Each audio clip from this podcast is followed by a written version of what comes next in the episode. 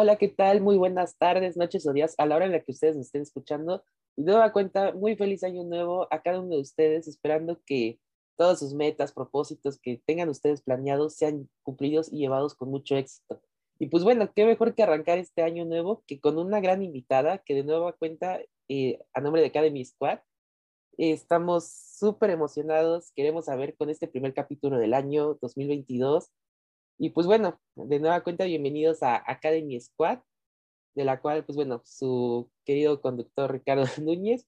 Eh, tenemos hoy la participación de una estudiante que sin duda yo creo que muchos eh, la conocen, sus amigos eh, deben de ser, estar orgullosos porque pues eso, actualmente consejera, su familia lo más seguro también es, están llenos de orgullo. Y pues sí, nada más y nada menos, démosle la bienvenida a nuestra querida invitada, que es Diana Jacqueline Palma Gómez. Ella actualmente es estudiante en la Ingeniería Civil de la ESIA Zacatenco. Bienvenida, Jacqueline, ¿cómo estás? Hola, Ricardo, muchas gracias. Pues buenas tardes, días, noches. Buenos días. Eh, me da muchísimo gusto que me hayas invitado y, pues bueno, veremos qué sale de esto. no, al contrario, nosotros estamos súper agradecidos de que hayas aceptado esta entrevista. Y pues bueno, me gustaría iniciar esta, esta edición especial de Consejeros, todo con esta pregunta. Eh, platícame, ¿cómo ha sido para ti hoy esta pandemia? Que pues ya vamos para dos años, o si es que ya dos años exactos. fue algo curioso. En un principio, cuando recién inició la, la, pandemia, bueno, quiero, quiero creer que eso es en el, en el aspecto académico, ¿verdad? Sí, igual eh, académico, personal, ¿cómo te has sentido tú en esta pandemia?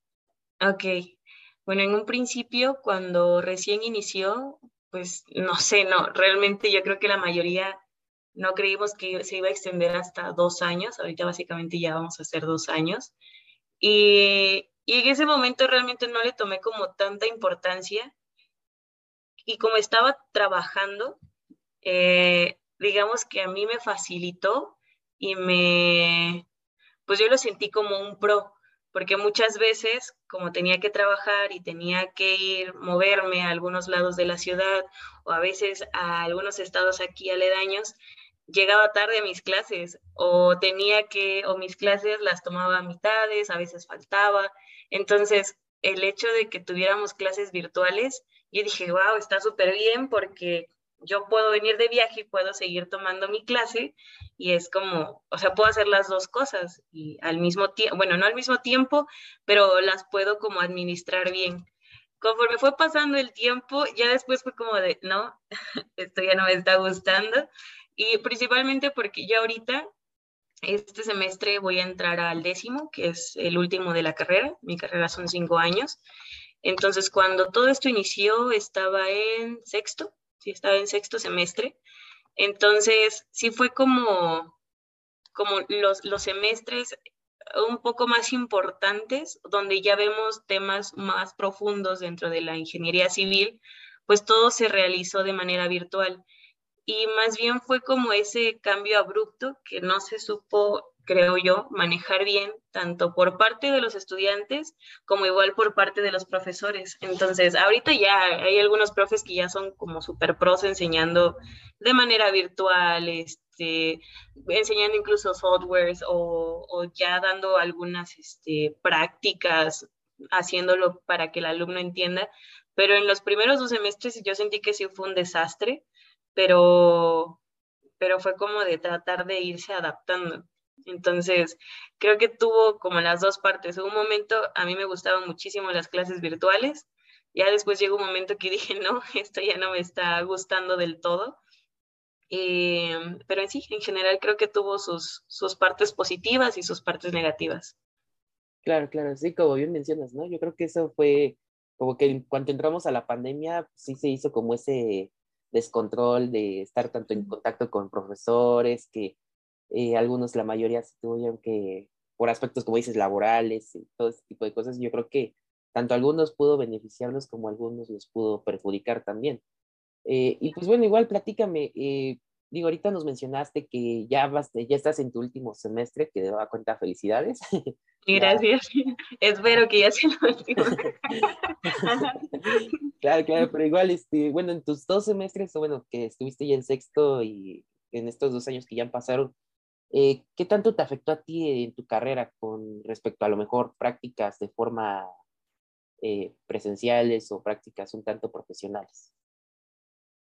Pues yo creo que más bien a todas las, carreras sí nos afectó un poco, ¿sabes? Eh, como son prácticas, prácticas de laboratorio, obviamente quedaron canceladas, no, no pudimos ir ni hacerlas. Y a veces estábamos en clase y recuerdo cuando hicieron tal práctica y nosotros no estábamos en pandemia.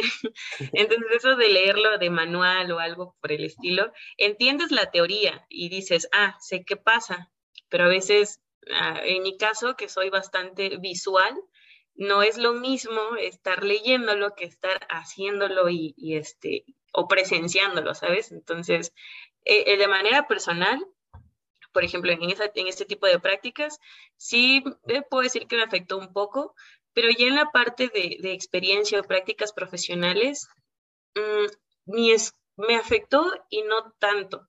¿Por qué? Porque ves que los tipos de, de titulación o este, o la parte de prácticas profesionales no viene como tal reglamentado o no viene como obligatorio para nosotros de ingeniería civil. Entonces, por ejemplo, las prácticas profesionales, tú lo puedes tomar como un medio de titulación, pero la mayor, como también tenemos otras que son un tanto más fáciles o menos tardadas, pues igual la mayoría opta por una línea curricular, este, que la mayoría se, o elige eso, y entonces no muchos optan por las prácticas y más bien las prácticas las hacemos que si hay, tenemos que ir a alguna, alguna presa, que si tenemos que ir este, alguna construcción algo por el estilo. Entonces, más bien todo ese tipo de prácticas las haces más por tu propia cuenta, más porque la escuela te lo, te lo pida o te la dé o te dé la oportunidad. Más bien es tú irle buscando. Pero obviamente, como estábamos en pandemia, pues, no podías moverte. Afortunadamente, como estaba trabajando y estaba un poco inmersa dentro del área de la, de la ingeniería civil, no me perdí tanto, o al menos hasta el año pasado, yo creo que como a mitad del año pasado dejé de trabajar, ya así por completo, entonces durante la pandemia pues no dejé de estar en contacto con la práctica, pero eso ya fue muy personal. Pero obviamente yo veía a mis compañeros que, que, pues no todos estaban trabajando o que algunos sí se tuvieron que encerrar. Em, fue una situación totalmente diferente y, aquellas oportunidades donde no faltaba algún maestro de que vente al laboratorio o tengo una obra y podemos ir o vamos de visita técnica, porque casi todo eso era promovido por estudiantes más que por la escuela, pues se quedó totalmente cancelado y las oportunidades que tú tendrías para asistir a una obra o ver que parte del, proceso, pues quedaron nulas. Entonces, sí sentí que ya después, cuando yo me quedé encerrada, dije, pues no estoy aprendiendo, no, no, o cómo le voy a hacer para cuando salga. Y todavía, ¿sabes? Sí, sí he estado cierta, cierto tiempo, pero yo digo, es que no estoy lista, es que no estoy preparada. Pero luego platicando con otros amigos que no necesariamente estuvieron en pandemia, a veces me dicen, mira, todos salimos igual, sentimos que no sabemos nada, dice, pero tras la experiencia o ya cuando inicias, pues vas agarrando. Y yo espero que sea eso y de verdad sí sepa algo. Pero en general, eh, como cualquiera, necesitas la práctica, necesitas, eh, creo que se necesita eh, el buscar esa, esa parte ya de, de realizarlo, obviamente si te interesa, y la pandemia pues cerró las oportunidades, una gran cantidad de oportunidades, pero también dentro de nuestra carrera no todo es obra, no todo es construcción.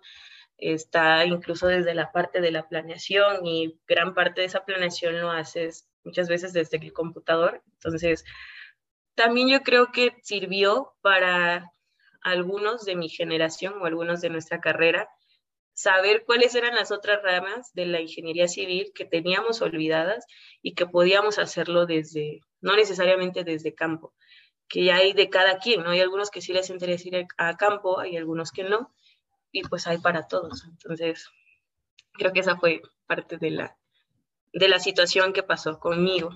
y eh, con algunos de los cercanos. Claro, claro, sí, como bien dices, ¿no? Yo creo que esto a lo mejor eh, a ciertas carreras o en general, yo creo que a todas, hizo aperturar como estas ramas, ¿no? Un tanto teóricas que se han dejado como un poco ahí abandonadas y todo y como que se vuelve a retomar esa área, entonces pues no, no, no afectó mucho ese tipo de cosas, pero igual, platícame, eh, bueno, ahorita que ya nos platicas todo esto, tu experiencia, ya ahorita estando en último semestre, en estos pues casi cuatro semestres que se han dado, este, ¿cuál ha sido para ti, este, o bueno, cómo ha sido para ti esta experiencia del el semestre? Digo, ya nos platicaste un poco de que por cuestiones de trabajo y si a lo mejor pudiste administrarlo, pero ¿cómo, se te, pare, cómo te pareció a ti esa, este, esa experiencia o cómo ha sido esta experiencia para ti del semestre? Todo bien común se dice, este, tanto con compañeros, maestros, eh, ¿cómo ha sido para ti esa experiencia? Mm, yo creo que voy a retomarlo cuando ya estuve totalmente encerrada en casa. Eh, te digo, en un principio sí, sí pude ver la diferencia de que el primer semestre, pues ni tuve clases, o sea, fue como hasta, voy a quemar aquí a los profesores, pero el primer semestre la mayoría no tuve, la mayoría de los profesores, si acaso creo que uno fue que sí eh, nos iba contactando y no faltó algún profe que al final una semana antes, así como de, uy, ¿saben qué? No vamos a regresar a clases. Eh, completen el proyecto en este en tres en una semana y así como de pero qué proyecto nunca hicimos ni siquiera tuvimos clases profe y fue como de no pues hagan un resumen de todo el este de, todo el, el, cómo se llama este de todo el temario entonces hubo de todo, de que en un principio no tuvimos clases, el segundo semestre íbamos como de ah, que se fue el Zoom, que no sabíamos usar el Zoom, que no se ponían de acuerdo con las clases, con los horarios. Y te digo que al final yo creo que fue ese proceso de adaptación, tanto de alumnos como de profesores, que tal vez los profes dijeron, bueno, podemos sacar algunas cosas, ¿no?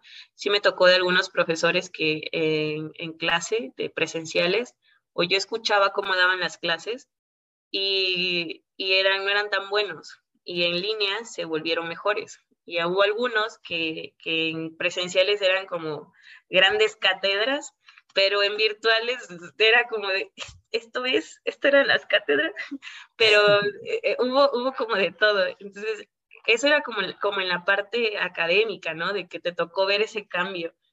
Pero ya en la parte incluso eh, del ambiente, el ambiente escolar, pues no es lo mismo que vayas a la universidad y estés con tus amigos o que o sea, no sé, después vayamos a la biblioteca o nos quedemos en algún salón para terminar la tarea, para estudiar para el examen, que porque no entendí un tema y nos reunimos todos. Esa convivencia es muy diferente de decir, ah, este, vamos a hacer una videollamada. Llegó un punto en el que, en el que yo platicaba con mis compañeros, con mis amigos, y era como de, ya estoy, mira, por no decir otra palabra, ya estoy así cansadísima, o sea, ya estoy harta, estoy harto este, de este tipo de clases, no me gustan, porque justamente cada uno tiene una manera diferente de aprender. Entonces, hay algunos que estaban hartísimos, eh, uno que otro sí le gustaba, otro decía, da lo mismo, pero los ánimos definitivamente, yo creo que fue, creo que fue a finales del semestre pasado, sí, creo que sí, creo que sí fue a finales del año pasado o del antepasado semestre, que yo también tuve como ese proceso de, me, empecé a hartar, a desesperar con las clases. Yo sentía que no avanzaba y decía, pues es que tal vez soy solo yo y no me estoy acostumbrando y me estoy presionando demasiado. Y de verdad entré como en un momento de, de desesperación este, que también veía compañeros como haciendo ya otro tipo de cosas y yo decía, pues es que yo no estoy haciendo nada. Y, pero luego como platicando en confianza con, con mis amigos, tanto de la escuela como de otras escuelas, em, fue como de, es que yo también me siento mal, ya no me gusta esto, o sea, ya, ya las clases no son lo mismo, ya este, falta esta parte de incluso tanto estar con tus compañeros, tus amigos, como estar con el profesor y llegar a la escuela y tener lo de las prácticas o salir a algunos otros lados o buscar algún, algo más que hacer, más que solamente en una computadora. porque luego hacíamos eh, así, eh, creo que la parte de, de, compensar lo que no podíamos hacer, lo que ya no podíamos hacer, hicimos algunos tipos de eventos estaba con, una, con una, un grupo de estudiantes, un club de estudiantes, y pues hacíamos de que eventos, cursos, nos tocó igual apoyar en algunos congresos y, y cosas por el estilo. Pero nosotros a veces sentíamos que estábamos haciendo súper cosas grandes y ya nada más apagabas la computadora y era como, pues ya, se acabó todo. Y era como de pum, todo para abajo. Y, y en algún momento llegamos a tener la, la, alguna alguna videollamada con, con, los amigos y casi todos llorando ahí de ya no, ya no queremos más de esto, ya regresemos a la normalidad. Pero fue nuevamente, hubo una parte positiva, hubo una donde sí se aprendió muchísimo, pero hubo otra parte ya como, creo que un tanto más en lo, en lo emocional, en lo que sí llegó un punto que se llegó a caer hasta por los suelos todo esto. Sí, claro, y, que de hecho, así muy preciso como ahorita mencionas, ¿no? De que a la mayoría de estudiantes eh, hubo un momento, ¿no? En el que muchos, como dices, ¿no? Se sentían que no avanzaban, sentían que se ponían ese bloque o esas trabas de así, ¿no? Todo, todo ese aspecto emocional. Y pues bueno, me gustaría saber aquí tu opinión, así, tu, tu comentario o experiencia. Sabemos que, bueno, hubo un, una época donde pues a nivel politécnico, hubo cierta deserción de varios estudiantes, principalmente de bajas temporales, otros pues bajas definitivas, eh, por este tipo de cosas, ¿no? Por aspectos un tanto emocionales, aspectos eh, económicos, aspectos, bueno, todo tipo de lo que a un estudiante le puede afectar, ¿no? En tu caso, ¿alguna vez quisiste en ese trayecto tomar una eh, baja temporal, como decir, no sabes qué, me voy a tomar un descanso, como dices, ¿no? Me siento muy mal, este, mejor me tomo ese break, por así decirlo, y pues mejor vengo otro semestre más, este, más relax, más tranquilo. No, sé qué tan mal vaya a sonar esto porque, ay, pues soy la alumna consejera.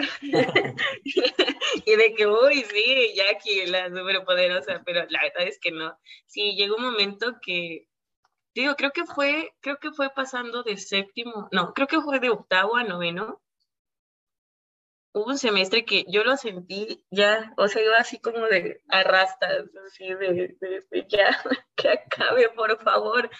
Y como un desgaste, es que ni siquiera puedo decir que fue un desgaste intelectual o algo como académico, más bien fue el desgaste emocional. Eh, y, y, y, surge como esta parte como colectiva en la que ves a, a, a mí, igual conocía pues a algunos compañeros justamente, te decía que estaba en un, en un club de estudiantes y no faltaba, ¿no? La, la, plática y de que cómo vas con tus materias y que cómo está tu familia, no se han infectado, eh, ya a veces como señores, ¿no? Y que cómo está la economía y, este, y estás trabajando, ya no estás trabajando. Y, y, te empiezan a platicar todo. Y hubo un momento que, que todo el mundo se estaba enfermando.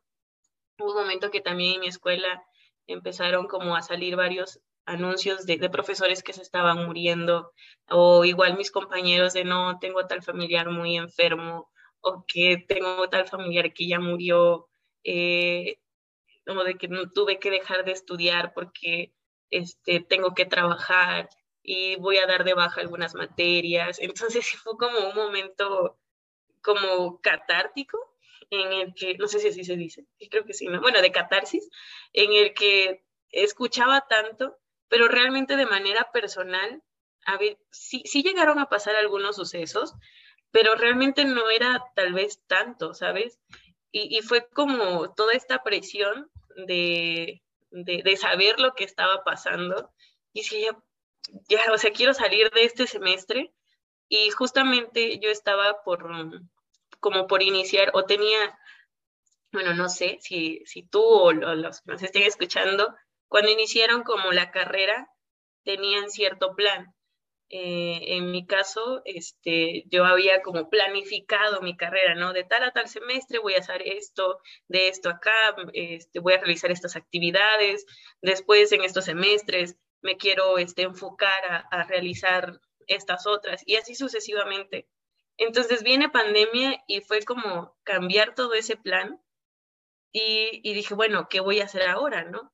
Intenté como modificarlo y, cuando me di cuenta que solamente me presioné y me llevé como también al borde de, de como incluso de, mí, dije, no, o sea, no, esto no está funcionando.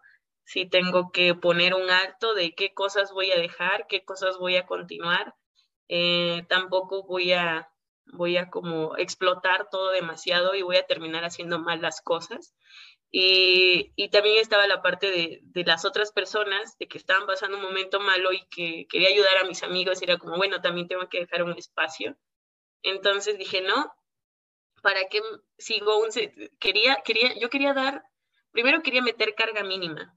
Meter carga mínima es, se supone que tenemos cierta cantidad de, de materias, este, al semestre, ¿no? Digo, para aquellos que no las entienden, que es carga mínima, pero tenemos cierta cantidad de materias. Carga mínima es que metes una materia para que no te des de baja. Entonces yo decía, bueno, voy a hacer eso, voy a meter una materia nada más y tener este, pues todo lo demás para... Y ya cuando dije, pero ¿para qué? ¿Qué voy a hacer en ese tiempo? Le dije, bueno, ya que le piensa, ¿qué vas a hacer? Y pues estuve igual nuevamente platicando con mis amigos, con mis compañeros, con mis compañeros de, de, de, trabajo, de equipo. Y dijimos, pues mira, si quieres meter una, métela, pero si vas a meter cuatro, cinco, seis, o sea, las que son, pues entre todos nos ayudamos. Entonces fue como de, ok, vamos a continuar bien el semestre. Yo iba como al principio de ese semestre ya desganada totalmente, pero pues tras la marcha ya fue otra vez subiendo como los ánimos. Pero sí, sí llegó ese momento, al ver como tantos haciendo eso, yo decía, pues es que yo también no me siento bien y no siento que esté haciendo las cosas bien, ¿para qué las sigo haciendo? Pero ya, ya después como que se niveló la cosa, se continuó y aquí estoy. Sí, claro, y pues bueno, sí, ¿no? Como dices, yo creo que a uno como tal, mientras tengas apoyo de amigos, compañeros, hasta de tu familia, ¿no? Yo creo que esto te puede como que seguir adelante, ¿no? Y no tirar como esa toalla de, o nada más como dices, ¿no? Inscribir solo una materia o dos, así. Y pues bueno, igual, ahorita pasando como ese lado un tanto negativo y todo, pasemos como al lado positivo. Platícame. Por favor. sí. Ya, voy a llorar hoy. Platícame, así, digo, como bien sabemos, pues este es un capítulo especial, edición especial de consejeros. Tú eres actualmente la consejera de la ESIA Zacatenco. Eh, platícame, ¿cómo fue que te motivaste a, a decir, eh, o como todos, ¿no? Vimos la convocatoria, o se anunciaron en nuestras unidades académicas, este, dijiste, ¿sabes qué? Eh, Jacqueline, me, me, voy a animar. ¿Cómo, ¿Cómo, fue ese proceso? ¿Por qué tomaste esa, ese reto? Pues mira, ni yo sé. no, este, eh, es, es algo gracioso o, es algo curioso, más que, no, no es gracioso, es curioso. Yo en un principio no sabía lo que eran los consejeros. Eh, realmente, pues no, hasta básicamente cuando salió la convocatoria, o bueno, antes de que salió la convocatoria. Eh, bueno, te, te, voy a platicar, voy a dar como un gran contexto. Claro, adelante. adelante, este es tu capítulo. Digo, para que te ¿cómo, ¿cómo, surge este punto.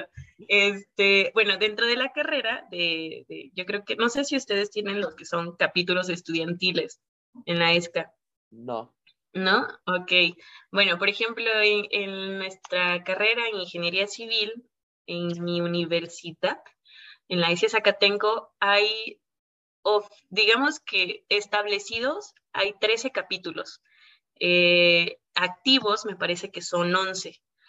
¿Qué son estos capítulos? Son grupos de estudiantes que se realizan diferentes actividades, ahora sí que cada uno tiene un, un giro diferente, pero van enfocados a las diferentes áreas que tiene la ingeniería civil y hay algunos que pues tienen como dos o tres áreas más.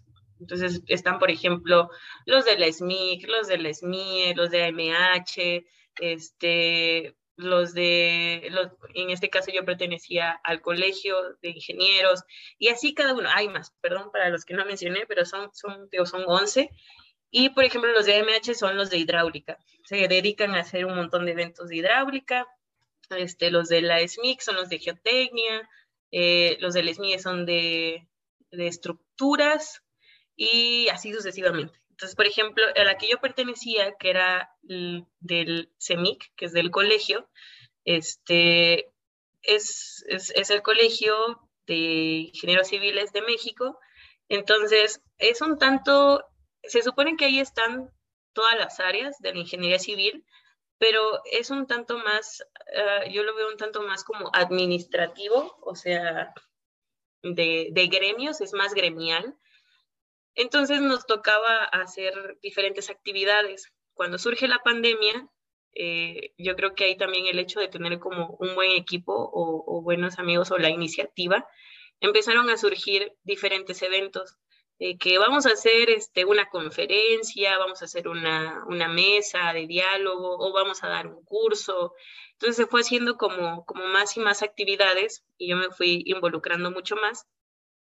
Y, y este, llegó un punto en el que eh, veía que se veían distribuidos de muchos temas, pero a mí me empezó a, a, a surgir cierto interés, ya hacía algunos semestres atrás, hacia la investigación. Entonces, cuando estaba en el, en el club, yo les comento a los chicos de que iniciáramos un pequeño grupo o un apartado, por así decirlo, dentro de nuestro mismo capítulo, que se enfocara a la investigación, a la innovación y en su momento al emprendimiento. O sea, yo ya tenía aquí toda mi mente bien volada, ¿no? A todos los temas.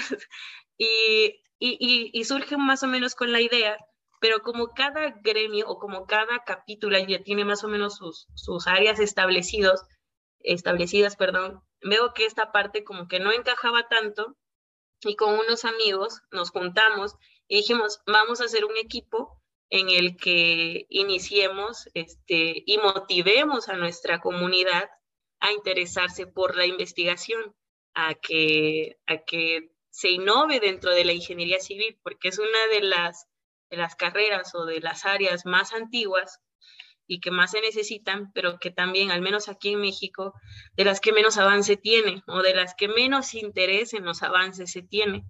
Entonces dijimos, pues queremos incentivar eso, queremos motivar a que los estudiantes desde la carrera, o sea, no necesariamente que, que se metan a un laboratorio, este, no, sino que de cualquiera del área que elijan, este, pues traten de dar lo mejor, que se innove y que obviamente se investigue. ¿Qué tiene que ver con el, todo este contexto? ¿Qué tiene que ver con el, este, con lo, de, lo del consejo?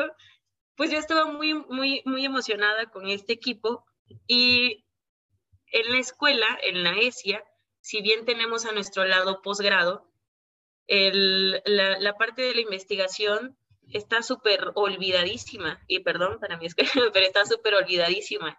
Y también es como de, ah, sí, ratos de laboratorio. Y es como de no necesariamente, o sea, lo puedes ver de diferente forma.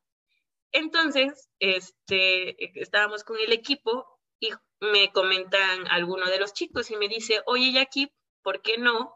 Este, tú que tienes esta iniciativa, eh, intentas llevarla, o sea, llevarla a la dirección y intentas llevarla a posgrado también. Y yo así de, o sea, sí, pero ¿cómo? o sea, lo podría intentar, pero necesitamos tener un plan, necesitamos tener un montón de cosas, ¿no? Y, y me dijeron, sí, podemos establecer un plan y intentamos como establecer conexión y hasta eso nos dieron como buenas respuestas, pero así nos dijeron, no, pues sí tengan como cierto avance y en eso estábamos o estamos. Y surge esto, y es cuando me dicen, ¿por qué no te postulas para consejera académica? O sea, traes, traes buenas ideas, traes buenas, pon tú, traes buenas intenciones, espero. Este, ¿por qué no te metes de consejera? Y así, este, este tipo de ideas, pues se pueden llevar a cabo y las puedes apoyar. Y así como tú traes buenas ideas, hay algunos más que, que las traen y tú las puedes apoyar. Y así, pero tengo que ser consejero, no, no, no tengo idea qué es eso. Entonces, yo me pongo a investigar y no encontré nada, no encontré absolutamente nada. Y yo, pero que alguien me explique qué es esto, o sea, no me voy a meter. Venía como de una catarsis de que me metía tantas cosas, estaba, ya no estaba dando eh, el ancho, por así decirlo. Entonces dije, no me quiero meter a algo que no voy a poder cumplir y que tal vez no sea lo que yo quiera. Eh, porque también estaba esto, o sea, yo imaginaba que ser consejeros es como de, ay, no, son los que organizan las huelgas o algo por el estilo. yo dije, no, yo no quiero andar metido en eso, muchas gracias. Pero después ya como que me empezaron a explicar o empecé a investigar y dije, wow, se escucha muy interesante. Entonces, así es como surge esta idea de, de a través de, este, de querer incentivar un grupo y ya después de cuando me doy como todo lo que se puede realizar dentro de, de consejo, dije, ah, pues mira, voy a, voy a investigar más, voy a revisar este, y veo si me animo. Pero ya llegó un momento que dije, no, si es demasiado trabajo, si es demasiada presión, este, pareciera que no, pero sí, sí, sí tiene algo de presión. Dije, la verdad, ya estoy, yo voy en décimo semestre, entonces dije, ya voy en mis últimos, ¿para qué voy a andar metiendo en esto? Mejor que lo haga alguien, alguien más. Pero igual estaban mis amigos, no, sí, métete, nosotros te apoyamos, no vas a ser la única, van a ser, en, en nosotros, en nuestra escuela son cuatro, porque más o menos medio escuché con los otros podcasts, que son diferentes cantidades, pero nosotros somos cuatro, dos del turno de la mañana y dos del turno de la tarde. Entonces, y me dijeron, no, pues ustedes trabajen en equipo y ya ahí se van a complementar. Y dije, bueno, no voy a ser la única, si somos cuatro igual y sí. Entonces, esa fue el cómo me animé a, este, a, ser consejera. Y pues obviamente le comenté a algunos profesores, investigué con, con algunos ingenieros que conocía, que, que, pues yo admiro y que quiero mucho. Y dije, bueno, ¿qué, ¿qué es esto? ¿Qué se puede hacer? Y ya en base a eso también fui tomando como las decisiones. Claro, y oye, y ahorita como, en este caso, cuando, ¿cómo te sentías? O sea, si llegaste así como, no, no decir como tipo político ni nada, pero cuando te postulas... es que sí se sentía. o sea, cuando te postulas, eh, algo, en este caso, pues tu dirección de, tus, de tu unidad académica, este, te, te citó, te dijo, este, ah, vamos a hacer un debate, vamos a hacer este, eh, o cada quien publica sus propuestas de trabajo, digo, porque con los otros invitados, consejeros, han dicho, no, pues sí, me, me, me, citaron para tal día, este, pues nada, será como de que este y esto, aquello. Otros decían, no, es que sí hicimos campaña, este, o hicimos debate, pero en este caso, ¿tú, cómo, cómo fue que tú manejaste eso? ¿Cómo fue ese proceso? Sí, yo, sé, yo escuché los, los otros compañeros, o igual medio platicando, y yo a la torre, yo qué loco, pero, eh, eh, o sea, digo, qué padre también, ¿no? Lo que, todo lo que hicieron, pero en, en mi caso, fue, fue una parte, la verdad fue una parte emotiva, digo, fue, fue como en este momento de lo hago no lo hago, entonces estaba emocionada, yo creo que, no sé, si hubiéramos estado como en otra situación, probablemente me hubiera emocionado muchísimo. Yo me hubiera sentido como, uff, así lo, lo, más emocionante. Pero estaba como en ese momento de, de, de, qué hago y ordenando todo que dije, ok, sí. Entonces lo tomé como un tanto con más presión, pero no le quita lo emocionante el, decir, Ay, soy, soy consejero de, del Politécnico, ¿no? se, se siente bonito. pero... Eh, justamente en este proceso sí tuve como algunos de algunos momentos de qué está pasando, o sea, o, o, por qué lo hacen así, o, no entendía, y, o no me parecía. Por ejemplo, te digo, el, el hecho de un principio buscar información de qué es un consejero y no encontrar información como a la mano y que tienes como que escarbar, es que cuando es, cuando vaya, si es un puesto importante, punto o, o, que sí tiene relevancia dentro, de la, dentro del mismo Politécnico, eso es algo que, por ejemplo, pues no me agradó tanto, ¿no? Y digo, todo el proceso viene la convocatoria, digo, se, se supone que tienen que elegir a dos de la, de la mañana y a dos de la tarde. Entonces, para ese proceso te dan ciertas fechas en las que tienes que subir tus documentos de que pues eres estudiante, eres regular y ya, ya no me acuerdo qué más documentos. De ahí te dan un día o dos días, me parece, para que tú realices campaña, cual político. Yo me sentía bien rara, yo así de, ay, no era lo que no quería. Pero tenías que, o sea, ahí ni siquiera te pedían como tal específicamente un plan de trabajo pero obviamente, digo, si te vas a postular para algo, pues tienes que hacer un plan de trabajo, ¿no? Entonces, este, porque no te pedían como tal algo, solamente es como todo es campaña. Entonces, eh, era de que subir tus flyers y tu plan de trabajo. Ahora sí que cada quien manejaba lo que quería y tenías esos dos días. Entonces, en esos dos días, tú, este, en este caso, las redes sociales, al, a la semana siguiente creo que te daban como pasaba el fin de semana y abrían una página en la cual tú podías votar y se hacía por medio de votaciones, no había debate, no había nada. Y obviamente, pues, quien más puntajes tenía era quien iba a ser el, el ganador.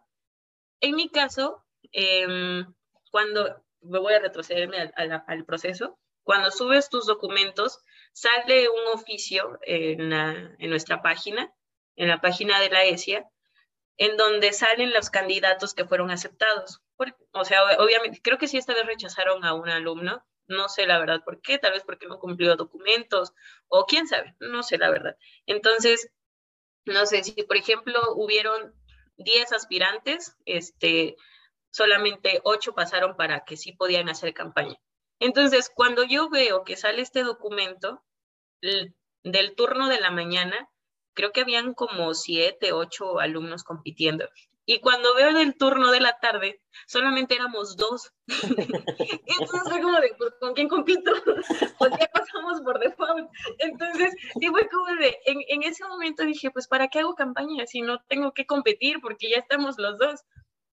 Y platicando con mis amigos fue como de, no, pues es que de todas formas te tienen que conocer, tienen que saber tus propuestas, tienen que saber esto y aquello. Y ahí la verdad yo agradezco muchísimo a, este, pues igual a, mis amigos de que estaban como de, mm, me apoyaron, tío, fue, una etapa, ya lo he repetido como mil veces, fue una etapa en la que no estaba haciendo todo yo y, y tuve mucha ayuda de, de, personas externas. Y una amiga me ayudó a hacer mis flyers y que metimos el código QR y que sí, el plan de trabajo. Y para el plan de trabajo igual estuve realizando encuestas con mis compañeros, con algunos profesores y traté de hacerlo, pues, ahora sí que lo mejor posible, ¿no? Entonces dije, pues yo sé que no voy a competir, básicamente yo dije, pues yo sé que ya quedé, pero de todas formas, este, pues lo voy a hacer, ¿no? Es, es parte del proceso porque incluso eh, uno de los chicos no hizo, no hizo campaña, o sea, no todos. Los de la mañana, eso sí, estaban aventando un montón de flyers y un montón de, este, hubo quien hasta hizo videos y toda la cosa, y yo, wow.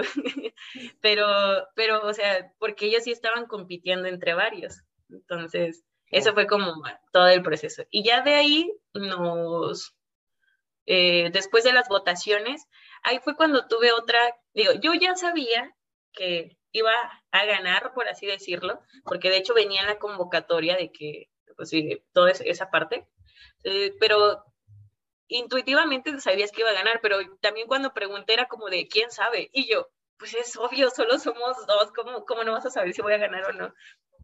Pero este, a la hora de hacer las votaciones, en mi escuela en matrícula de estudiantes somos, no recuerdo bien el dato, voy a mentir, la verdad, este, si digo un número exacto, pero somos seis mil y algo.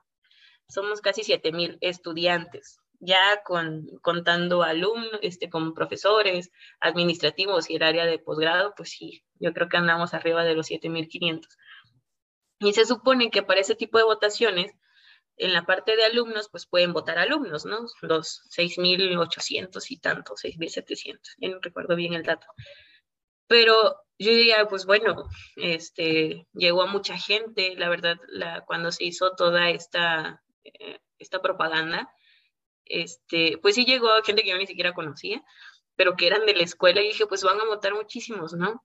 Y cuando veo las votaciones, ya no recuerdo y creo que ya no tengo, o creo que sí he de tener el documento, pero a lo mucho yo creo que votaron unas 200 personas, 300 personas en total, o sea, en total de, de, de, todos los candidatos.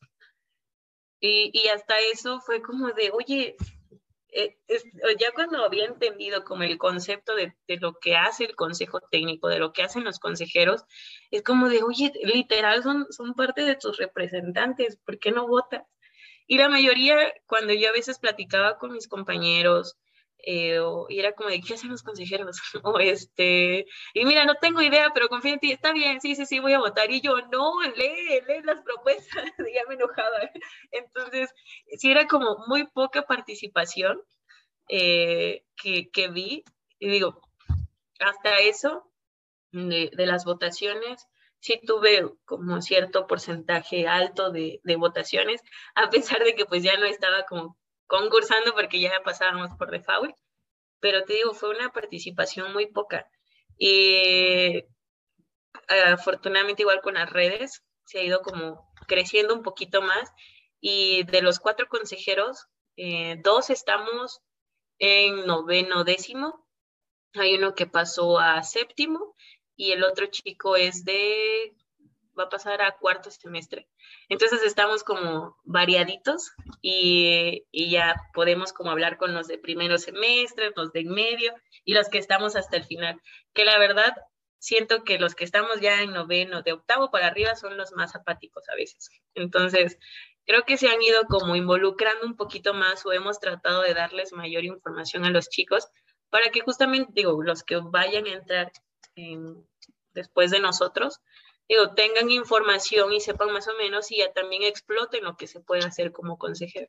Entonces sí, ese, ese fue el proceso. Fue, fue emocionante y ya después fue como de, ah, ya quedé. Sí, claro, es, es, lo que menciono, ¿no? Digo, yo por mi parte, yo por la ESCA, sí, este, como dices, ¿no? Yo tuve como éramos seis candidatos, este, y sí me acuerdo bien que veía a unos que subían sus TikToks, este, videos. ¡Wow! O sea, bueno, ¡Qué modernos! o sea, yo, yo, igual comparto, yo de mi parte, yo nunca subí videos, yo nunca subí nada, o sea, yo solo subí mi, mi como tipo propuesta y ya. No, yo sí, sí, sí subí un flyer, subí como, creo que fueron tres tipos de flyers. Eh, donde en uno venían propuestas, en uno venía como un mensaje alusivo y el otro venía el plan de trabajo. Este, y traía un, eso sí, traía como un código QR donde te enlazaba una carpeta y ahí venía todo el plan y ahí venía todo este, todas las propuestas y etcétera, etcétera. Entonces, sí, sí fue como, sí le metí algo, pero dije, mira, nada más voy a hacer mi campaña un día y de ahí que sea, que fluya, que pase lo que tenga que pasar. No, yo, yo, de mi parte sí, no, nunca hice, bueno, solamente como dices, ¿no? Solo subí mi carta de propuesta de trabajo, ahí al ladito como mi currículum, casi casi mi foto, este, pero o sea, yo como dices, ¿no? Hasta me asombra, ¿no? Como lo, los candidatos, cómo hacen este tipo de actividades, ¿no? Como de videos, TikToks, este, cosas chistosas, eh, ya hasta decían, no, pues voy a, voy a perder de seguro, pero, pero bueno, igual, platicando así, eh, pues ya, ¿cómo te sentiste cuando, digo, ahorita nos mencionaste, ¿no? Que fuiste, pues una de, digo, ya estabas como casi ganadora de foul, tuviste cierta cantidad de votos uh, a favor tuyos, pero ¿cómo te sentiste esa vez que, no sé, este, que tú, cuando dan los resultados, ¿cómo, ¿cómo fue tu reacción en ese momento de que eh, dicen este, ganadores o alumnos consejeros electos y ves tu nombre? Fue, fue, es que te digo, yo creo que perdió la emoción cuando, es que sí, se perdió la emoción, la verdad. O sea, cuando, cuando me di cuenta que para la tarde nada más éramos dos y dos teníamos que ser alumnos conseguidores, dije, ay, pues qué chiste. Pero más bien lo que me emocionó en su momento fue ver la cantidad de votos. a pesar de que fueron, fue muy poca participación de estudiantes, sí, sí tuve cierta cantidad de votos. Entonces eso fue lo que dije, wow, sí tuve votos, sí tuve muchos votos. Entonces eso fue lo que más bien me llegó a emocionar y llegué a sentir presión porque dije, la torre, ahora tengo que cumplir. Entonces sí fue como de, ese fue mi momento de emoción. Ya cuando sacaron las listas, era más bien como, como comprobar que definitivamente habíamos quedado pero igual fue, pues yo creo que fue un momento emocionante.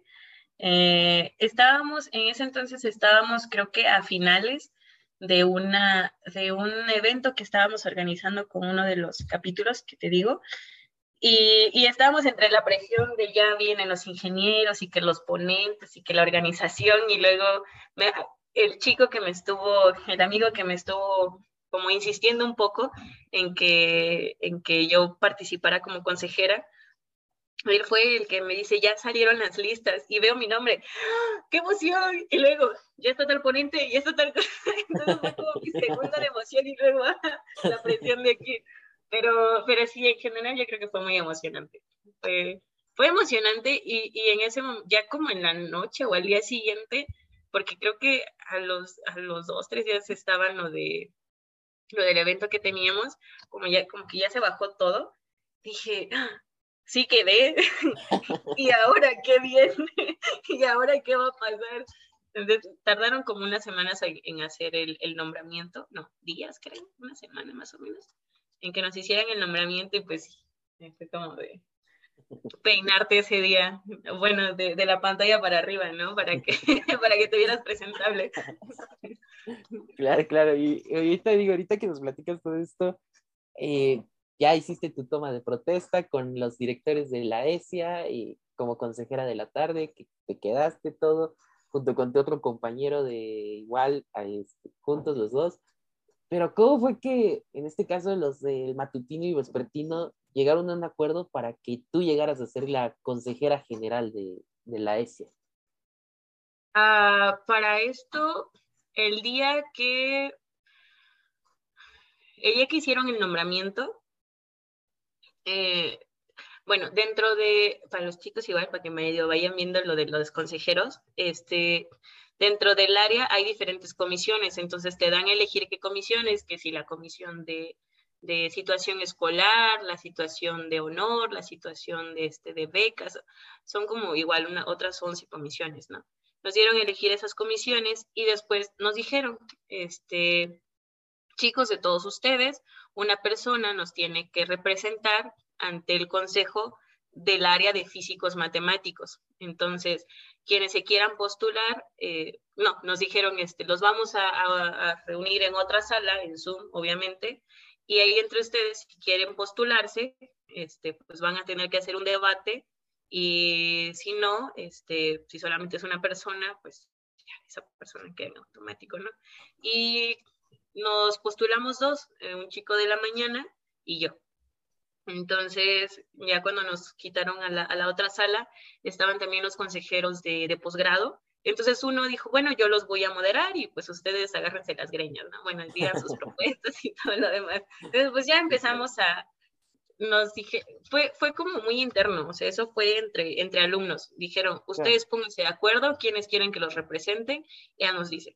Entonces ya dimos como e, este chico nos dijo, nos dijo, eh, pues díganos su currículum, básicamente como su trayectoria escolar, eh, qué es lo que harían y, y, pues por qué, ¿no? Y entonces empezamos como a, a dar nuestros puntos eh, y ya de ahí dije, los demás chicos que eran el otro, la otra de la mañana y el otro de la tarde y los dos de, de este, de, de, de, de posgrado porque también eran dos alumnos consejeros de posgrado, de maestría. Entonces, pues ya se hicieron las votaciones y pues ahí es como me, me eligen para, para, este, para consejera, representante de la ESIA ante, ante físicos matemáticos, que luego los nombres bien largos. Claro, y oye, pues, bueno, ya hiciste todo esto, ¿no? Y el debate, eh, votaron los consejeros y lo de eh, matutino, vespertino y posgrado. ¿Cómo te sentías o cómo te sentiste al ver ese, eh, la toma de protesta eh, en tu momento como consejera de área de físico-matemáticos con el doctor Arturo Reyes, el director general? ¿Cómo te sentías? Igual, emocionante, pero no, en ese momento como no capté todo, ¿sabes? Ya como eh, fue, en esos momentos fueron como de, este, como todo lento y al final fue como caer en el 20. Porque, ah, para esto, este, te saltaste un proceso. Después de... Ah, es, que bueno, ah, te, Pepan, así lo maneja, así lo maneja, nos saltamos mucho. y yo, mira, te falta un proceso. sí, es que, es que después de que te eligen de la ESIA, son, ¿qué? Creo que 13, 14 escuelas de físicos matemáticos. Ah, sí. Ajá, y ya este, y ya de ahí eligen a tres, a tres que van a estar como consejeros generales que van a representar a toda, a toda la unidad de físicos matemáticos ante el Consejo General. Entonces, ahí fue también, fue lo mismo, fue, o sea, hasta eso fue hacer lo mismo. Entonces, cuando, cuando estábamos en esa reunión, yo dije, ¿pero qué es Consejo General? y vuelvo otra vez a investigación y así de qué es Consejo General. Entonces me pongo a investigar y dije, ah, yo sí quiero llegar ahí. Ahí sí, ahí sí, este, digo, ahí sí no, yo sé que no voy a ser la única. Entonces, como si, ahí sí estaba como más emocionada. Eh, ahí sí fue a ser como otro debate entre otros chicos. Y este, y pues ya, entonces cuando igual fue el debate y, las votaciones en ese momento y en ese mismo Zoom. Em, creo que creo que la semana siguiente hicimos nuestra toma, ¿no? Entonces yo estaba así como, como niña feliz, así de... pero a la vez estoy emocionada porque había ganado, pero también estaba como de, y ahora, porque también nos dijeron que teníamos que elegir comisiones y, y que íbamos a estar constantemente. Entonces, me puse a investigar de las comisiones que, que habíamos elegido y yo, y ya cuando le digo a mi director y a algunos profesores la comisión que había elegido, nada más me vieron con cara de, vas a tener unas sesiones larguísimas y yo, no. Entonces me dijeron, no, sí, esa, esa este, comisión está un poco pesada y yo, ¿qué hice? Entonces fue en ese momento de emoción y le dije, ay, no, lo que hay por detrás. Pero sí, fue, fue emocionante también. Sí, claro, no, como dices, este, bueno, yo, yo de parte de sociales, pues no, no hubo así, yo, ahora me pasó como a ti. Este, ah, mira. Eh, nada más, este, o sea, nos conectamos y nada más estuvimos, pues, los tres actuales consejeros de sociales, que pues es tanto Tomás, eh, Tepepan y Turismo. O sea, no, no, no, no hubo otros candidatos de las otras escuelas de sociales en ese sentido, entonces, como a ti. no, aquí sí hubo este todo nada, ¿eh? Aquí sí hubo doble round y todo. no, pero o sea, como dices, ¿no? O sea, en tu caso sí, sí se hubo así el que agarra, agárrense las greñas, todo. Con nosotros no, con nosotros fue así de, no, ah, pues eh, se supone que tenemos que tener tres, pero pues como no tenemos más candidatos, pues muchas veces pasan en automático y es como de, ah, yo así, ah, ya, ah, preparé, ya preparé mi discurso, ya preparé mi, mi este, réplica, todo, bueno. ya que está bien. no, pero igual, este, y pues bueno, ahorita que has tenido ahorita, ¿cómo han sido estas experiencias para ti ante el Consejo General? Digo que si no me equivoco, creo que tú estás en una comisión de planes y estudios, ¿no? Sí. ¿Cómo ha sido para ti esa, esa, esa experiencia ahorita con, las comisiones, con, con tu comisión, en este caso, ante Dirección General? Pues no se equivocaron, las sesiones son bien largas, pero sí, me tocó estar en una sesión que creo duramos como cinco horas o seis horas y yo, y yo ya, por favor. Pero creo que es esto, o sea, obviamente es emocionante si, eh, eh, por ejemplo, platicando con, con, este, con compañeros o profes, me dicen, ay, es que es muy padre y es, es felicidades en lo que estás, pero creo que todavía no me, no me, o no entendía en, en transcurso del semestre pasado, estaba como todavía entendiendo todo el proceso y este, no, no entendía toda la magnitud, ¿no? Y la primera sesión que yo tuve eh, en los planes, porque la comisión que a mí me correspondió es revisar los planes educativos, que obviamente estén actualizados y ya sea aprobarlos o no. Entonces, por favor, amigos, no hagan paro.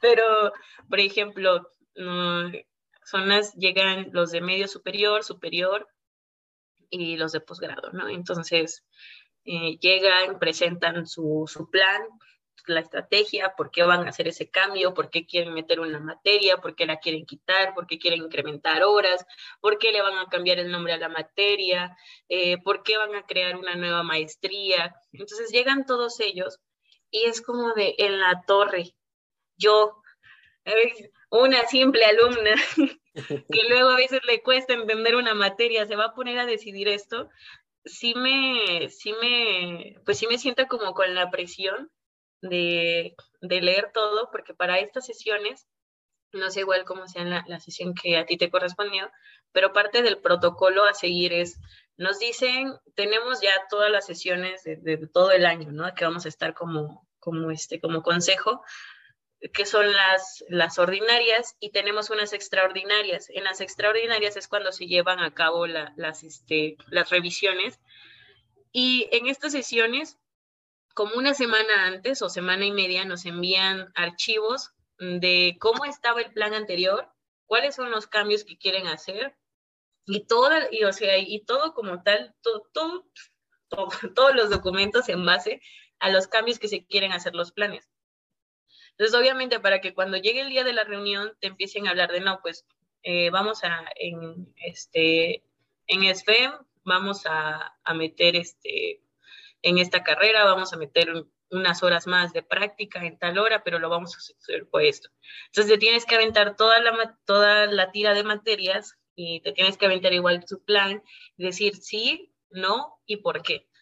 Entonces, este, los profesores tienen cierta cantidad de tiempo para exponerlo y ya de ahí nosotros, los del consejo, pues empezamos a preguntar y empezamos a hacer correcciones. Entonces, obviamente, si quieres como dar, si quieres hacer tu papel, obviamente lees y cuando digan los profesores, terminen de dar la, la exposición, pues tú ya vas y das recomendaciones. Y en mi caso, eh, lo que he tratado de hacer es, cuando nos llega la invitación de cuándo van a ser las extraordinarias y de que van a llegar los, este, los documentos, yo les digo a los chicos, porque ahí viene cuáles son las escuelas que, se van a tratar, y les digo, ok, chicos de nivel superior, este, esta próxima sesión vamos a atender a los de Psique, a los de UPIBI, a los de ESCA y a los de ESIA, ¿no? Este, vamos a tener los tercer y cuarto semestre, por favor, si alguien tiene algún comentario, dígame, si no, este, para igual, porque como es mucho material que leer, y pues también está la carrera y también están otras cosas, digo, bueno, hay algunas cosas que probablemente le voy a prestar más atención que a otras. Entonces hablo directamente con ellos y ya me dicen, ah, sí, quiero que por favor este, atiendan este punto. O hay algunos que dicen, no, no, no, todo está bien, pues este, en la escuela todo lo aprobamos y así, ah, bueno, súper. Entonces, sí ha sido como una responsabilidad. Creo que más que emoción, sí me siento como, como con mucha responsabilidad en, en ese punto. Y este, pero pues creo que se ha ido sacando un poco ya después como de dos o tres sesiones. Y las sesiones larguísimas, es así, porque luego es como de dar comentarios y de, y de que ellos igual te empiezan a decir, porque si no, porque, porque sí, sí. Claro. Claro, claro. Sí, no, bueno, yo de mi parte yo no he tenido como esas sesiones todavía, este, con sesiones. Y digo, ahí para los oyentes, yo soy de, de becas, todavía no, digo, lo más seguro ya me van a citar por esto de la revalidación de las becas institucionales y todo, entonces lo más seguro ya voy a estar compartiendo los mismos, las mismas horas de, de papeleos y todo. Sí, probablemente. Mira. Pues, ahí, ya, compartiré esa experiencia con usted. no te preocupes, aquí seguimos escuchando. Igual, platícame. bueno, ya sabemos, igual ya vimos todo este proceso y todo. Eh, ya nos platicaste un poco sobre cómo ha sido para ti esta experiencia en línea, y todo este tipo de cosas. Ahora, me gustaría saber que tu opinión, tú como consejera, digo, se respeta los puntos de vista, todo al final de cuentas, pero este, pues sabemos que pues antes de terminar el año tuvimos junta y pues eh, se dio el comunicado oficial, ¿no? De, por parte de nuestro director general, que regresamos a las aulas, ¿no? Para este siguiente semestre. Para ti, ¿cuál es este, qué te pareció esa postura? ¿Estás bien? Eh, ¿Estás de acuerdo? ¿No estás de acuerdo? Y Sí, ¿cómo, cómo tú ves esa forma? Ah, yo creo que primero que todo quiero aclarar que este es mi punto de vista, no es porque es real, no es porque así tiene que ser. Claro, claro. Cabe aclarar. Esto es desde mi perspectiva. No, pero la última reunión que tuvimos, eh, recuerdo que en la sesión el director menciona, ¿no? De todos vamos a volver el 31 de enero. Y yo, espera, porque justamente todavía estamos en una pandemia en, en la que los casos están. Y no sé a ti ahorita, Iván, Ricardo, cómo, este, cómo han estado igual las personas que te rodean o cómo has sabido de casos, pero por ejemplo, yo la semana pasada tuve que ir a hacer, tuve que ir a la escuela a hacer un examen y, y ese mismo día me hablan dos compañeros, así es que me dio COVID, no voy a poder ir.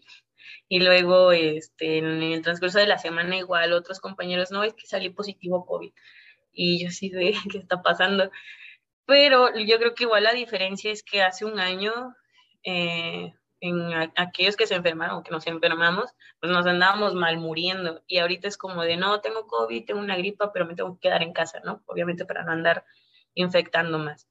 Entonces, el, cuando nos dicen, vamos a volver todos, fue como de, como que todos, porque eh, de aquellos que nos escuchan, yo que igual Ricardo, en algunas sesiones igual llegamos a tener, cada escuela tiene su propio programa de regreso a clases. Entonces, el hecho de decir vamos a entrar todos sin respetar el cómo cada escuela se está organizando, si yo sentí un poco desastrosa esa información. Y todavía recuerdo que esa sesión dije, por favor, tengan cuidado en cómo comparten la información. Pareciera que hubiera dicho, sí, miren, díganlo tal, eh, compártelo tal cual lo dijeron. Y acabó la sesión, regreso a clase el 31 de enero y yo, ay, no. Sí, es como dices, ¿no? O sea, yo creo que a ti te pasó, ¿no? O igual creo que a todos nosotros, a todos los consejeros, que a todos nos empezó a caer eh, una bomba de todos mensajes de WhatsApp, comentarios a lo mejor de páginas de Facebook, no sé, empezó a caer. Pues nos dijimos la sesión.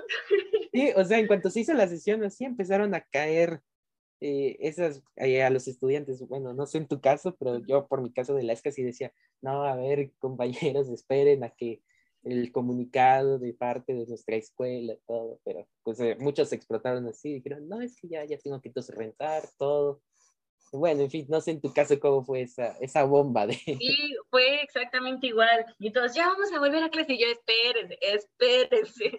Si quieren saber toda la información, vean la sesión en tal minuto. Entonces, ahí nos ves. Y digo, como somos cuatro, este, entre los cuatro nos ayudamos y tanto lanzamos el comunicado de, de, los consejeros generales como igual los de mi escuela. Entonces ahí como que se apaciguó un poquito. Y digo, creo que, eh, pues, es que no sé cómo decirlo, o sea, eh, el COVID o este tipo de enfermedades pues vienen a quedarse, no es como que ya en febrero se van a ir totalmente, ¿no? Sino, eh, porque he escuchado mucho de es que tenemos que aprender a vivir con ello, o sea, sí, creo que sí tenemos que aprender a vivir con ello, pero también hay un punto en el que todavía tenemos que ser conscientes, ¿no? de, de que tenemos que cuidarnos y de que no solamente tienen que ser, es que yo ya estoy vacunado y es que yo ya, este, si me da algo, pues ya no me pasa nada, claro, pero puedes contagiar a alguien que probablemente a él sí le pueda afectar más. O entonces, ese tipo de cosas, y por ejemplo en mi caso, en una escuela grande en matrícula, pero pequeña en espacio, ¿cómo se le va a hacer para controlar a todos esos alumnos? ¿Y cómo se le va a hacer para evitar la propagación? Este, es, es algo complicado. Entonces, por eso se suponía que cada escuela tenía su plan de regreso a clases, que de verdad igual algunas veces, digo, estar del otro lado como estudiante solamente, yo también es como de, no hacen nada. Los profes nada más reclaman y, y es como de, sí, claro, o sea, pareciera que no se hace nada, pero la verdad es que sí se hace mucho, amigos. La verdad es que también el director, algunos profesores, se esfuerzan por tratar de que haya un regreso a clases pertinente, eh, pero desafortunadamente tenemos que entender, creo yo, que los recursos no son ilimitados para nuestra universidad. Claro que hay recursos, claro que se intenta dar lo mejor, pero no todo es tan fácil y más en la parte burocrática, en el momento de pedir un permiso, en el momento de, este, de solicitar eh, algunos insumos, entonces lleva tiempo, lleva proceso, no es como que no se quiera hacer. Entonces, esta parte del regreso, yo que más quería que ya regresáramos desde hace, hace un semestre, dos semestres, eh, pero también entiendo esta parte que, que tenemos que, en mi caso, prefiero a veces esperar un poco en la parte de la escuela y digo que vamos a tener las medidas necesarias si se llega a presentar un caso, qué vamos a hacer, eh, que tengamos buen internet, que los profesores también estén bien, que estén capacitados nuevamente, que estén actualizados. Entonces, eh, prefiero un tanto eso, que sea, ahora sí, respetar el regreso escalonado y no decir, todos vamos a entrar el 31, vámonos. Pues no. Que de hecho, dentro de mi escuela, apenas el día de ayer hubo consejo, hubo una reunión de consejo y justamente se llegó a esta parte. Y, y estábamos platicando, porque en la noche tuvimos la reunión con los otros chicos, los otros consejeros de la ESIA, y cuando se dio la bomba del, del año pasado, de diciembre, que dijo el director, vamos a entrar todos el 31, y nosotros dijimos, no, no vamos a entrar todos, vamos a entrar escalonadamente, les vamos a avisar con tiempo. No, pues unos niños de primero, segundo semestre nos dice un compañero, es que ya conseguí cuarto, porque resulta que nosotros en la ESIA, primer y segundo semestre, este semestre que, va a entrar, no van a entrar de manera presencial. Primer y segundo semestre van a ser de manera, de manera virtual. Entonces, imagínate, el pobre niño de segundo semestre, es que yo fui a rentar cuarto y yo, se los dijimos, no nos vengan a reclamar. Pero justamente sucede por la, por la información que no se da bien, pues. Entonces, igual, los otros semestres, de tercero hasta décimo, que somos, algunos vamos a, unas clases van a ser eh, virtuales y otras van a ser híbridas. Las teóricas van a ser virtuales y las teórico-prácticas van a ser híbridas. Entonces, igual, van a haber algunas excepciones, pero yo creo que es algo hasta cierto punto, en un punto medio, pero yo creo que igual, esto se va se va, este, se va a definir conforme vayamos avanzando, conforme igual el mismo semáforo vaya avanzando. Y, y si algo creo que he visto o, creo también es que es una, es una corresponsabilidad. Ni todo le corresponde al director, ni todo le corresponde a los profesores, ni todo nos corresponde a nosotros. Es un trabajo mutuo. O sea, yo no puedo decirle a mi profesor de, no, profe, es que este, no, me, no me obligue a regresar a clases o deme todas las clases presenciales cuando yo todos los días estoy saliendo de fiesta, mira, me ando aquí, me anda valiendo, no ando usando mi cubrebocas, no estoy vacunado, y digo, pues oye, tantita coherencia, ¿no? Entonces, creo que sí es una responsabilidad tanto de alumnos como de, profesores. Digo, porque dicen, ay, es que los conciertos ya están llenos, ay, es que todo el mundo anda saliendo, pero finalmente son actividades recreativas y en la parte de la educación y, y en una institución donde ya se supone que tiene que haber cierta madurez y cierta responsabilidad, creo que igual nosotros ya tendríamos que tener cierto criterio y decir, ok, ya voy a empezar a llegar con personas que si estamos llegando a una universidad, a una escuela, pues es porque tenemos cierta ciertos sueños o ciertos anhelos de superación. Entonces no voy a llegar y voy a truncar algo simplemente porque pues, no me quiero cuidar. Entonces ahí es como entender ese punto. Si vamos a regresar, yo, a mí también yo quiero regresar, pero si voy a regresar voy a ser responsable, tanto con mis actividades del día a día, eh, porque pues tampoco las puedo parar, pero pues también voy a tratar de ser responsable y también junto con mis profesores. Y, obviamente también los profesores que sean conscientes, ¿no? De las diferentes actividades, que no todos tenemos las mismas facilidades, ni todos quedamos súper bien tras esta, tras esta pandemia. Sí, y es como lo que mencionas, ¿no? O sea, bueno, yo hablo igual por ESCA de que, pues uno, bueno, de mi parte, pues yo creo que tengo casi, creo que todas las escuelas, ¿no? Tenemos cierto porcentaje de que son foráneos. Este, sí, muchísimos. Eh, eh, yo nada más así veo las publicaciones de, en este caso de la Pepan, que publican, este, que rentan casa, que buscan roomies, que buscan esto y el otro, cuando, bueno, hasta el momento de nuestra parte, pues tampoco hemos tenido como un comunicado al 100% oficial, sí vamos a manejar una modalidad híbrida nosotros, pero pues todavía no se estipula cómo va a ser el proceso, ¿no? Entonces, pues ahí les decimos, pongan en pausa todo ese tipo de, de, procesos, ¿no? Eh, que busquen la renta, que esto, entendemos que a lo mejor puede haber una cierta fecha que pueda aumentar el precio de la renta, sí, pero este, pues igual no sé si se pueda que, hablen con el que les renta, que los esperen a tal fecha y ya ustedes corroboran todo así, pero bueno, Y pues bueno, ya viendo todo este tipo de, temas que, sin duda me ha encantado bastante, Jacqueline, eh, esta entrevista contigo yo creo que ha sido una de las más este, divertidas, cómo nos platicas toda tu experiencia, todo. Pero igual, me gustaría pasar a una parte reflexiva. Tú nos hiciste llegar a nosotros en tu post, igual, eh, para los que van a ver el capítulo, así se va a llamar tal cual. Tú nos mandaste una pequeña frase y nos gustaría saber qué mensaje quisiste o quieres transmitir con esta frase, que es trabajar sola me hizo llegar rápido, pero trabajar en equipo me hizo llegar más lejos. ¿Qué, qué, frase, qué, qué mensaje nos quieres transmitir con esto? ya pasando a mi modo seria, tratando, este, uh, yo creo que toda esta sesión eh, que hemos tenido, esta plática, entrevista, eh, pues he, remarcado mucho, o creo que he mencionado mucho de, ah, pues eh, platicando con mis amigos, con mis compañeros, con mis profes, con los ingenieros, con mi familia lo que sea. Eh, en un principio, cuando inicia pandemia, bueno, porque esta fase es como de pandemia, este, pues básicamente yo hacía muchas cosas sola, ¿no? O sea, obviamente trabajaba con, el equipo y todo lo demás, pero era como yo sola, tengo esto aquí y allá. Y llegó un momento en el que te digo que sí hubo un semestre que fue como de, me metí a tantas cosas.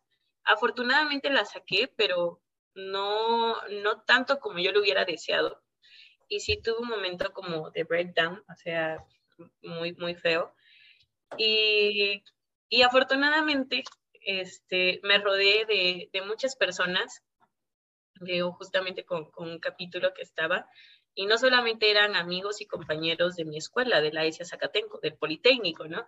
Sino eran, eran chicos de la UNAM, de la UAM, de, de la Ibero, de la UNITEC, de la SAI, o sea, de todas las universidades de ingeniería civil que habían aquí. Y, y llegó ese punto donde era como de, si estás mal, mira, entre nosotros nos ayudamos. Obviamente, ¿no? También la parte familiar, mi, mi mamá, que siempre me estuvo apoyando en todo momento. Y, este, y era como, era sentir eso, era sentir el apoyo. Y creo que una vez que tienes ese apoyo, eh, eso es como en la parte emocional, ¿no? El decir, quiero, el incluso decir, sabes que tal vez no para darme de baja, pero baja temporal, pero voy a meter una materia y me voy a trazar otro semestre, y que el hecho que dijera, nos vamos a ayudar, te vamos a ayudar a sacar las materias, o sea, nos vamos a apoyar como, como amigos, como equipo, como compañeros, es como de, en la parte emocional, sentimental, es, algo hermoso, pero también en la parte educativa y en la parte laboral. Digo que, por ejemplo, cuando fue esto de, de lo de la investigación, eh, el equipo, eh, pues igual mis amigos, es como de cuándo nos reunimos, eh, cuándo hacemos sesión, vamos a invitar a más chicos, vamos a hacer esto, vamos a hacer aquello. El, el hecho de, de, realizar algunos eventos que se realizaron de manera nacional y que llegaron a otros países, digo, si yo lo hubiera intentado hacer sola, no sé, tal vez sí lo hubiera hecho, pero definitivamente no hubiera sido ni un poquito de lo que se hizo eh, todo el trabajo en equipo y el lograr esa armonía con los otros chicos. Porque puede ser que yo tengo ideas, y puede ser que alguna de las ideas están, están padres, están, o sea, tienen potencial, ¿no? Pero luego te juntas con otra persona tiene otra perspectiva y chocan esas ideas y viene otra y dice, ¿saben qué lo podemos materializar de esta forma? Pues definitivamente haces cosas gigantes y haces cosas grandísimas y aprendes a, a, a, a poder manejar estas ideas, este trabajo y poder hacer algo tangible. Entonces, y esto es como en la parte educativa y en la parte laboral, pues obviamente los proyectos llegan y son más grandes y tienes más apertura a decir, puedo realizar esto, porque no solamente estoy yo, porque tengo un equipo que me respalda. Entonces, creo que eso es lo que más me, me gustó de, de, esta pandemia, el, el trabajar en un equipo, porque mucho se habla de, ay, vamos a trabajar en equipo, pero creo que ha sido de las pocas veces que puedo decir trabajé en equipo, que cada uno sabía lo que tenía que hacer, cada uno sabía su responsabilidad, su tiempo límite y, lo enviaba y lo juntábamos, salían cosas extraordinarias en la parte eh, pues laboral, educativa. pero también del otro lado era decir, ok, lo hiciste bien, felicidades, este, te admiro, y entre nosotros, ¿no? Echarnos porra porque sabemos que no estábamos pasando un buen momento, pero tener ese respaldo, ¿no? De tus amigos, de tus compañeros, de tu familia, de tus profesores. Entonces, eso es algo que a mí me gustó mucho y que definitivamente me lo llevo, así que igual a todos mis amigos que me están escuchando, para no decir nombres porque luego me va a faltar alguno, pero ustedes saben quiénes son, de verdad, yo a ellos les digo, yo les debo todo este tiempo claro. No, pues me nueva cuenta, este, muchas gracias por, por esta plática, sin duda alguna. Me, ha encantado bastante y créeme, creo que ha sido una de las entrevistas donde pues nos divertimos todo, eh, contamos así, intercambiamos experiencias, todo. De nueva cuenta, yo estoy muy agradecido, este, Jackie, que hayas aceptado esta, eh, esta entrevista, esta edición especial de consejeros. Eh, pues igual, de nueva cuenta, pues me espero que este semestre sea igual un semestre lleno de éxito, que pues igual, eh, dependiendo que cuál sea este, el semestre, si es en línea, híbrida, eh, como lo determine la ESIA, pues sea para el bien de la comunidad al, final de cuentas. y pues de, nueva cuenta, pues no sé si quieras dejar algún mensaje para los eh, oyentes que ya estamos para terminar esta entrevista, ¿algo que quieras dejar? No me des cuerda. Este, pues, no, pues de verdad muchas gracias a ti, Ricardo, por tomarme en cuenta, por invitarme. Estaba muy emocionada, la verdad es que estaba muy emocionada con esto. Y pues como mensaje, uh, yo creo que eh, en el transcurso de, de la carrera eh, he aprendido algunas cosas de, este, de la parte teórica, pero creo que donde más he aprendido es justamente en las relaciones con amigos, con, en las diferentes actividades. Entonces, yo creo que lo que les podría decir es busquen tener este tipo de experiencias, busquen dar un poquito más de lo que pueden llegar a ser, no solamente en las materias. Claro que hay que saber de teoría, claro que hay que saber cómo construir, claro que hay que saber qué tipos de estudios hacer, pero para mí, si algo, esto es muy personal, obviamente, si algo me ha enseñado mucho, es el, saber también cómo relacionarme con las demás personas para que también me pueda nutrir del conocimiento de otras. Entonces, busquen experiencias, no se queden solamente con, con, con, con, lo que les da la escuela, sino busquen tener más, pero también sepan poner límites y ya cuando vean que están a punto de explotar, o bueno, no lleguen a ese punto, pero también sepan poner límites. Entonces aprovechen ahorita que están en la carrera, aprovechen los recursos que tienen como estudiantes, nos dan muchísimos recursos, pero tenemos que buscarlos. Entonces es eso, chicos. Busquen muchas experiencias, busquen tener más, algo más que hacer dentro de la carrera. Se puede, pero a veces hay que dejar un poquito la hueva, hay que ser un poquito más responsables, hay que aprender a administrar nuestro tiempo. Entonces creo que también manejando esto y algunos aspectos más, podemos hacer igual muchas, muchas cosas, cosas grandes. Así que busquen experiencias y busquen también tener buenos amigos.